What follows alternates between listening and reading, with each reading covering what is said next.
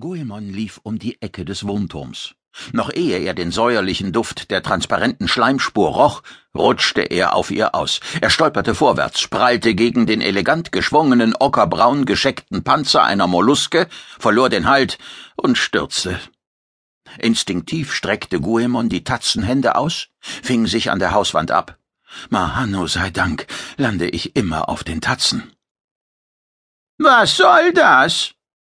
Die Molluske starrte ihn aus zwei Stielaugen an, die aus einem elfenbeinfarbenen, länglichen Gallertleib wuchsen. Das eine blau, das andere grün, biolumineszierten sie im Schatten des Arkadenganges. Ah, du bist doch Guemon, der verrückte Kater. Was hast du denn wieder vor? Es, äh, äh, es tut mir leid. Guemon stieß sich von der altrosa gekachelten Wand ab. Dabei rutschte ihm sein Beutel von der Schulter, prallte gegen das geschwungene Rückengehäuse der Molluske und riss malvenfarbene Bänder davon ab. Sie fielen zu Boden. Oh nein, meine schöne Zierde! Die Molluske fiebte. Ich habe mir so viel Mühe damit gegeben. Guemond legte entnervt die spitzen Ohren an.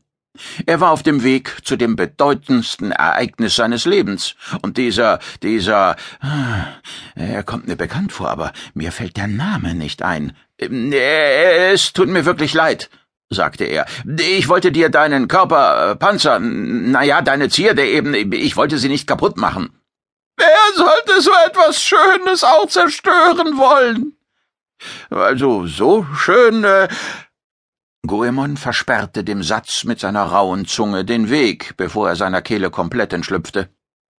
Die Bewohner Marhanus bildeten sich viel auf ihr ästhetisches Empfinden ein, und er selbst hatte einen eher zweifelhaften Ruf in der Stadt. Sag, was heckst du aus, Goemon? Erneut legte er die Ohren an. Wenn es seine Zeitgenossen tatsächlich interessieren würde, ah, doch es war stets dieselbe Frage, die sie mit höflicher Distanz stellten. Dann hörten sie genüsslich zu, was der verrückte Kater anstellte, bis sie das Interesse verloren und weiterzogen. Schaut zum Himmel hinauf. Nicht mehr lange und ihr werdet dort etwas zu sehen bekommen. Aha, sehr spannend. Gemächlich kroch das blau-grün Auge in Richtung See davon. Zwei blasshäutige, sehr runde Köpfe nickten ihm zu. Ihre malvenfarbenen Wickelkleider wehten in der Brise, die süßlichen Blütenduft mit sich trug. Ja, wusste ich es doch. Kein Interesse. An seinem linken Bizeps zog und zerrte Posimon, der seinen silbern glänzenden, metallischen Körper wie so oft um Guemons Oberarm gewickelt hatte. Nun beeil dich, noch sind die Winde günstig. Der kugelförmige Kopf des Maschinenwesens zitterte so heftig auf Guemons Schulter, dass er die Vibrationen bis unter die Schädeldecke spürte. Ist ja gut. Guemon schnippte Posimon mit den Krallen gegen den Kugelkopf.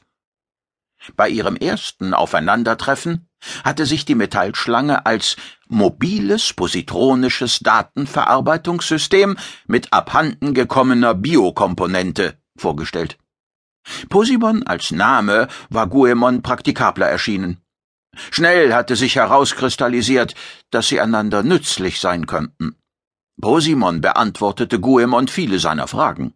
Guemon wiederum ersetzte Posimon die verloren gegangene Biokomponente. Er schulterte seinen Beutel, rückte den Kopfschmuck zurecht und trat aus dem Schatten des Arkadenganges.